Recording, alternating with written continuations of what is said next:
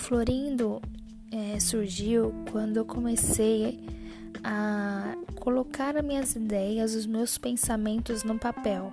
Comecei a fazer frases, postei no Instagram, comecei a fazer texto, postei no Instagram. Foi no Instagram onde tudo surgiu. E hoje estou aqui no podcast, desenvolvendo áudios de autoconhecimento para que pessoas possam florir de dentro para fora. Existem muitas pessoas ainda que não conhecem o seu espaço, não conhecem o seu interno, o seu ambiente, né, a sua natureza interna. E é nessa natureza interna que nascem as flores, nasce o autoconhecimento, nasce o perdão, nasce o amor, nasce a compreensão, nasce um novo olhar para a vida, porque a gente só consegue oferecer aquilo que está dentro de nós. E quando dentro de nós não existe flores, não existe sol, não existe alegria, é porque precisa de um pouco de paz, precisa de um pouco de amor, precisa um pouco de esperança. Então, Florindo veio para florir esse espaço interno de cada um, florir aquilo de mais belo tem, tem dentro de cada um. Porque às vezes nesse espaço interno, nesse nosso pensamento, no nosso coração, precisa apenas de uma limpeza, e essa limpeza vem do autoconhecimento, vem da fé, do amor a Deus, que faz tudo renovar, tudo transformar. Então, florindo é para florir aquilo de mais belo adentro de nós, que é a nossa vida, que é o nosso sim a cada dia para viver um dia melhor.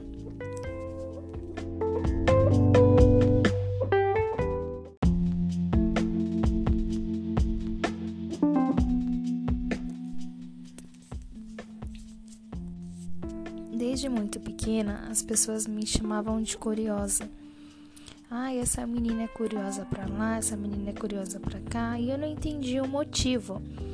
Até então, quando eu fiquei adolescente, comecei a estudar, comecei a fazer faculdade, eu notei que a palavra curiosa significava a pessoa que tinha interesse por coisas novas, tinha interesse para conhecer melhor aquilo que se estava falando. Então, eu comecei a desenvolver isso dentro de mim comecei a buscar mais conhecimento, a buscar mais coisas que me fazem feliz, que me fazem bem. Eu usei da curiosidade o motivo para mim alcançar aquilo que eu sempre quis e que eu quero na minha vida. Então a curiosidade não é do lado negativo, e sim do lado positivo, quando eu quero saber mais, eu quero aprender, eu quero descobrir não do lado negativo. Muitas pessoas entendem a palavra curiosidade pelo lado negativo, aquela pessoa curiosa pela vida do outro, aquela pessoa curiosa para saber informação e ficar com inveja, mas não, a curiosidade é além disso.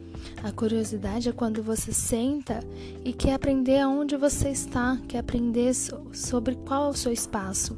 Não pelo simples fato que você tem, tem curiosidade pela vida do próximo, tem curiosidade pelas ações do próximo, mas sim pelo seu olhar pelo mundo, de descobrir o mundo. Então, uma dica eu deixo para vocês: sejam curiosos para além da missão, além da visão, para que aos poucos vocês possam descobrir que a curiosidade é estar presente no aqui, no agora, é descobrir o que aquilo significa para aquele exato momento, descobrir o que aquilo significa para minha, para o meu estado emocional, para o meu estado, né, pessoal.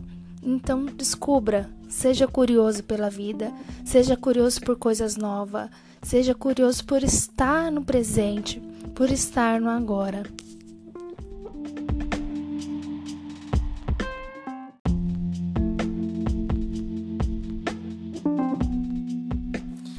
existe uma luz que nunca se apaga, e essa luz é a chama de Cristo dentro de nós. Nós somos seres de luz, nós temos dentro de nós uma força para alcançar, para lutar, para vencer, até mesmo para chorar, porque o choro ele rega, ele rega a alegria que está por vir, ele rega as coisas boas que podem acontecer através de um dia ruim, de uma tempestade, de uma de uma dificuldade, então precisamos encontrar dentro de nós essa chama da luz, essa chama de vencer, essa chama de aceitar aquilo que não podemos controlar, essa luz que nos clareia nos momentos mais escuros da nossa vida, essa luz que está dentro de nós, essa luz poderosa que nos acalma, nos torna para o presente, nos volta para o presente, essa luz que nenhum homem pode apagar somente nós mesmos. Então devemos cuidar bem da luz interior, da nossa luz que há dentro de nós, essa chama de amor, essa chama de esperança, essa chama de gratidão. E que a gente possa colher cada vez mais os frutos dessa bondade da luz. Que a gente possa ser esse, essa luz de alegria para aqueles que estão desanimados, para aqueles que estão tristes, e nunca deixar que nenhum momento da vida a gente possa esquecer que dentro de nós pode brilhar, que dentro de nós pode recomeçar.